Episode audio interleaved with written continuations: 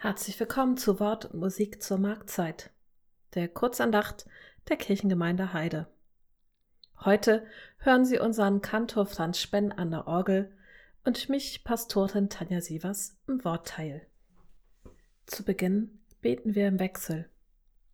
Herr, meine Zeit steht in deinen Händen. Hilf mir durch deine Güte. Gott, gedenke mein nach deiner Gnade. Herr, erhöre mich mit deiner treuen Hilfe. Amen. Liebe Hörerinnen und Hörer, im April 1943 wurde Dietrich Bonhoeffer gefangen genommen.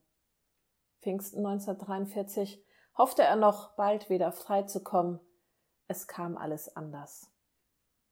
Nun feiern wir auch wieder Pfingsten 2020. Das ist unser letzter Podcast zum Thema Dietrich Bonhoeffer. Ich hoffe, Ihnen und euch hat es gefallen. Heute soll Bonhoeffer selbst noch einmal zu Wort kommen aus einem Brief, den er Pfingsten 1943 an seine Eltern schrieb. Dort heißt es, Liebe Eltern, nun feiern wir also auf Pfingsten noch getrennt, und es ist doch in besonderer Weise ein Fest der Gemeinschaft. Als die Glocken heute früh läuteten, hatte ich große Sehnsucht nach einem Gottesdienst. Aber dann habe ich es gemacht wie Johannes auf Patmos und für mich allein einen so schönen Gottesdienst gehalten, dass die Einsamkeit gar nicht zu spüren war. So sehr wart ihr alle, alle dabei und auch die Gemeinden, in denen ich Pfingsten schon gefeiert habe. Das Paul Gerhardsche Pfingstlied mit den schönen Versen Du bist ein Geist der Freude und Gib Freudigkeit und Stärke, sage ich mir seit gestern Abend alle paar Stunden auf und freue mich daran, Dazu die Worte aus Sprüche 24, der ist nicht stark, der nicht fest ist in der Not. Und aus dem zweiten Timotheusbrief, Gott hat uns nicht gegeben den Geist der Furcht, sondern der Kraft und der Liebe und der Besonnenheit. Die seltsame Geschichte vom Sprachenwunder hat mich auch immer wieder sehr beschäftigt. Dass die babylonische Sprachenverwirrung, durch die die Menschen einander nicht mehr verstehen können, weil jeder seine eigene Sprache spricht, ein Ende haben und überwunden sein soll durch die Sprache Gottes, die jeder Mensch versteht und durch die allein die Menschen sich euch untereinander wieder verstehen können und dass die Kirche der Ort sein soll, an dem das geschieht, das sind doch alles sehr große und wichtige Gedanken.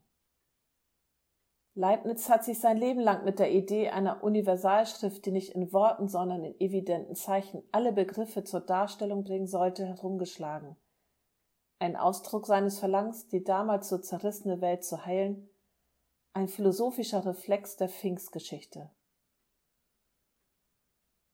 Es ist wieder völlige Stille im Haus. Nur die Schritte der in ihren Zellen auf und abgehenden Gefangenen hört man. Und wie viel trostlose und unpfingstliche Gedanken mögen damit herumgetragen werden. Wenn ich Gefängnispfarrer wäre, dann würde ich an solchen Tagen von frühmorgens bis abends durch die Zellen gehen. Da würde sich manches ereignen. Euch beiden habe ich wieder sehr für Briefe zu danken. Ihr wartet alle ebenso wie ich, und ich muss gestehen, dass ich in irgendeinem Bezirk des Unterbewusstseins wohl doch gehofft hatte, Pfingsten wieder frei zu sein, obwohl ich mir bewusst immer wieder verbiete, irgendwelche bestimmten Termine ins Auge zu fassen. Morgen sind es nun zehn Wochen, das hatten wir uns wohl unter einer vorläufigen Festnahme in unserem Leinverstand nicht vorgestellt. Es ist aber überhaupt ein Fehler, in juristischen Dingen so ahnungslos zu sein, wie ich es bin. Ich spüre hier erst, in was für einer verschiedenen Atmosphäre der Jurist leben muss als der Theologe. Aber auch das ist lehrreich und es hat wohl jedes an seinem Ort sein Recht. Und uns bleibt nun eben nichts übrig, als im Vertrauen darauf, dass ja jeder zur beschleunigten Klärung tut, was er kann, mit möglichst viel Geduld zu warten und nicht bitter zu werden. Dass ihr beide vorgestern hier unten das Pfingstpaket abgegeben habt, hat mich wirklich riesig gefreut und es ist merkwürdig, nur das Wissen um eure Nähe hat mir alles, das Haus und euer ganzes Leben, das mir manchmal schon in so unwirkliche Ferne rückt, wieder ganz nahe gebracht.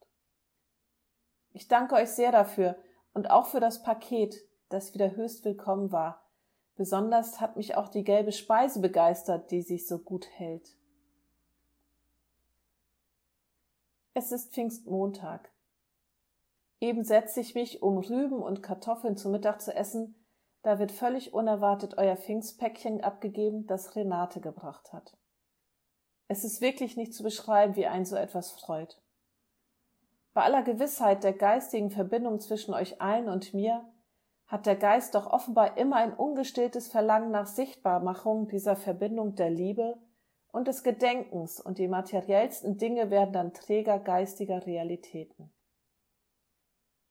Ich glaube, dass es etwas Analoges zu dem Verlangen aller Religionen nach dem Sichtbarwerden des Geistes im Sakrament. Ich lasse Renate ganz besonders dafür danken, dass sie mir diese große Freude gemacht hat und wünsche ihr täglich viel Freude in ihrer Ehe und ihrem Beruf.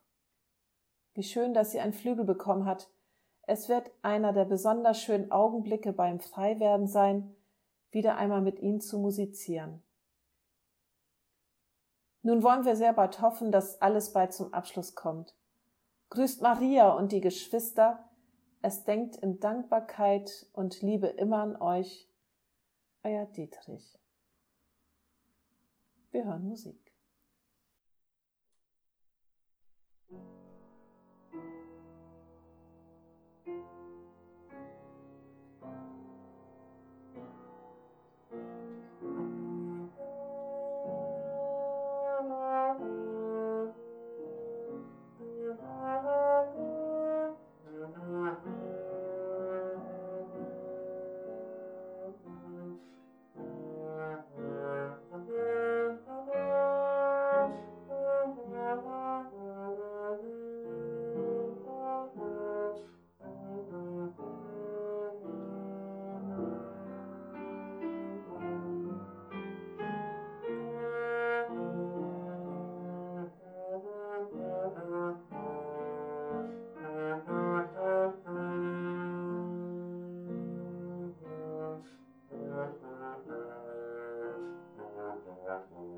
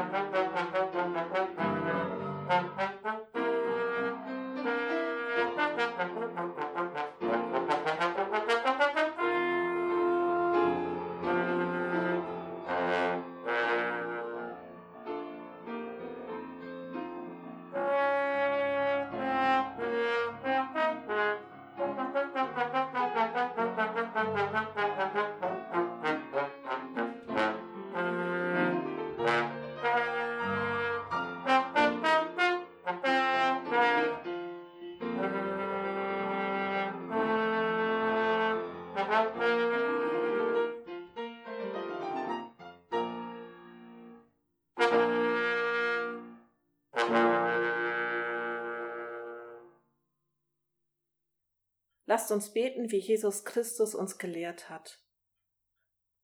Vater unser im Himmel, geheiligt werde dein Name, dein Reich komme, dein Wille geschehe, wie im Himmel so auf Erden.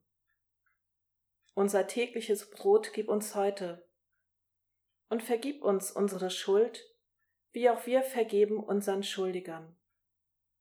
Und führe uns nicht in Versuchung, sondern erlöse uns von dem Bösen. Denn dein ist das Reich und die Kraft und die Herrlichkeit in Ewigkeit. Amen.